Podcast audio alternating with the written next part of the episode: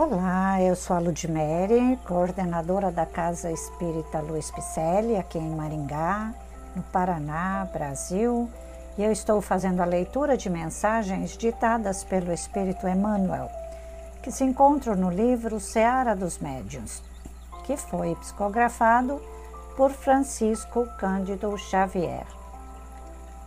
O episódio de hoje intitula-se Curiosidade. A curiosidade, quando respeitável, é princípio da ciência, mas somente princípio. Sem trabalho perseverante, assemelhar-se-ia, de certo, ao primeiro passo de uma longa excursão interrompida no limiar. E observando-se que o progresso é obra de todos, é preciso que o ceareiro da ação palmilhe a senda dos precursores para realizar o serviço que lhe compete. Colombo descobre as terras do Novo Mundo depois de anotar os apontamentos de Perestrelo. Planté articula os acumuladores de eletricidade sob a forma de energia química, mas toma por base a pilha de volta. Marconi, para alcançar o telégrafo sem fios, utiliza as experiências de Branly. Pasteur demonstra definitivamente a origem microbiana das doenças infecciosas, precedido, porém, por Davane e outros. Para tudo isso, no entanto, não se imobilizam em poltronas de sonho, nem param à frente de esboços. Lutam e sofrem gastando fósforo e tempo. Por outro lado, é imprescindível reconhecer que a curiosidade ante o deslumbramento é qual semente de árvore destinada a bons frutos, conservada, porém, sob uma campânula de vidro. Imaginemos um índio habituado aos sons da inúbia e do boré que aspirasse a conhecer melodias mais elevadas. Apresentar-lhe só por isso uma partitura de Beethoven seria o mesmo que propor a filosofia de Spinoza a uma criança de berço.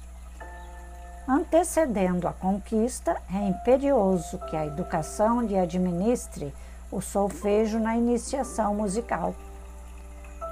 Não esperes assim que os espíritos angélicos venham ferir-nos o aprendizado. Quaisquer recursos demasiado transcendentes que nos trouxessem serviriam apenas como fatores de encantamento inútil, à maneira de fogos de artifício, tumultuando a emoção dos meninos necessitados da escola. Da pedra ao micróbio, do micróbio ao verme, do verme ao homem e do homem à estrela, o universo é todo um conjunto de soberbos fenômenos, desafiando-nos o conhecimento e a interpretação. Também na mediunidade não aguardes concessões de pechincha. Há nos reinos do espírito leis e princípios novas revelações e novos mundos a conquistar. Isso, entretanto, exige, antes de tudo, paciência e trabalho, responsabilidade e entendimento, atenção e suor. Muito suor, muito aprendizado. Não é apenas curiosidade que deve ser despertada em você para entender sobre a mediunidade. Se tens fenômenos acontecendo, acontecendo ao seu lado, com você, com seus amigos e familiares, busque estudar, busque entender toda uma doutrina espírita reveladora, libertadora, para podermos caminhar com a nossa tarefa mediúnica a contento, conforme o prometido antes de reencarnarmos. Somos muitas vezes ainda aquele índio não é? que não sabe ainda explorar os conteúdos da mediunidade. Portanto, há necessidade de buscar. É por isso que eu estou fazendo essas leituras de livros e mensagens da doutrina espírita para melhor entendermos sobre todos os assuntos que ela nos traz. Emmanuel faz reflexões neste livro, Seara dos Médiuns, do conteúdo do livro dos médiuns. E ele enfatiza de público que o único móvel a inspirar-nos no serviço a que nos empenhamos é apenas o de encarecer o impositivo crescente do estudo sistematizado da obra de Allan Kardec.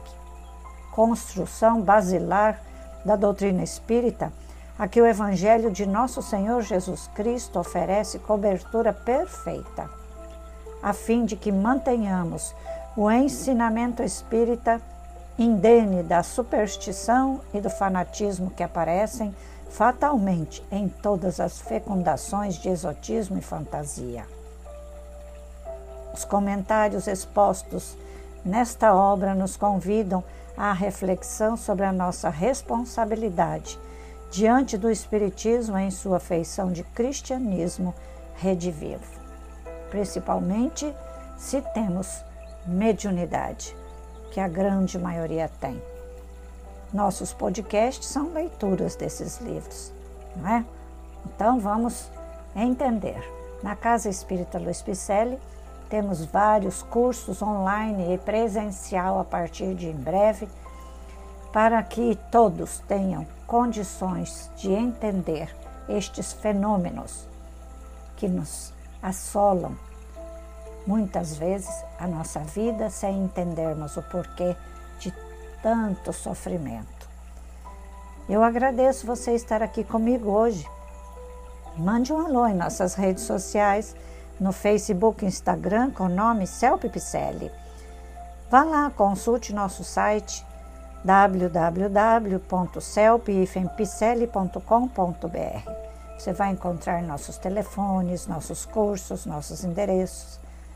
Venha somar conosco, venha caminhar conosco, venha estudar conosco.